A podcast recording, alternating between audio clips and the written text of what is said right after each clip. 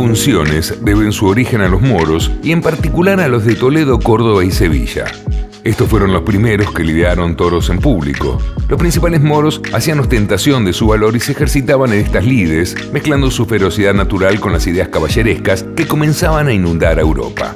El anhelo de distinguirse en bizarría delante de sus queridas y de recibir su corazón en premio de su arrojo les hizo poner las corridas de toros al nivel de sus juegos de cañas y de sortijas.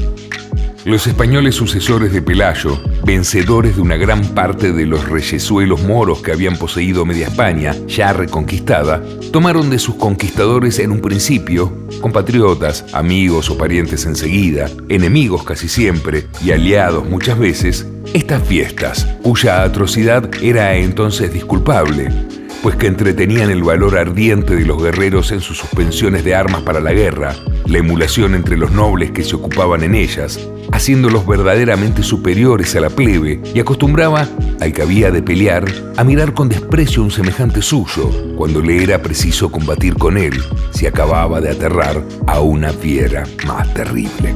Hasta entonces, la fiesta de los españoles se reducían a las que tomaron de los moros, y en el mismo tiempo del Cid, Alfonso VI tuvo unas fiestas públicas, reducidas a soltar en una plaza dos cerdos.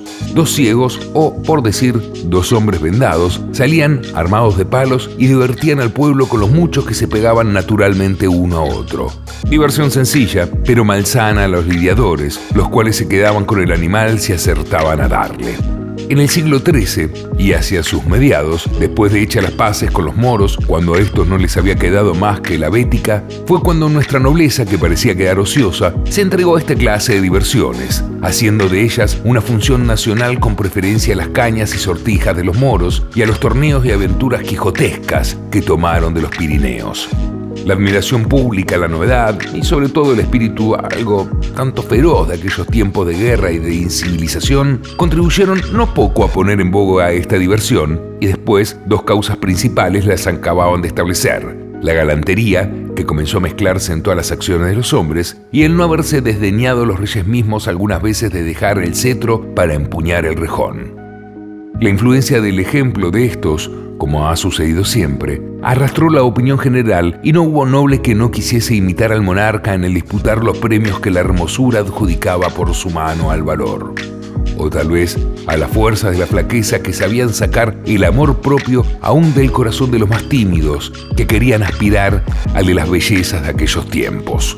Como los toros era una fiesta privativa de los nobles, le era prohibido a la plebe el entrometerse en ella hasta el toque de lata, el que sonaba después de que los caballeros habían alcanzado completamente al toro. Entonces la multitud se arrojaba a la plaza armada de palos, chuzos y beneblos y corría atropelladamente a matar al toro como podía. Pero este, que no siempre era del parecer de la plebe, era causa de que en esas ocasiones ocurrían no pocas desgracias. Y entonces el infeliz inexperto e imprudente que tenía la desgracia de ver la función desde la sasta del animal no debía esperar el auxilio alguno de parte de la nobleza, porque se consideraba vil y degradante salvar la vida de un plebeyo. Extracto de Corridas de Toros de Mariano José de Larra. Maldición. Va a ser un cuento hermoso.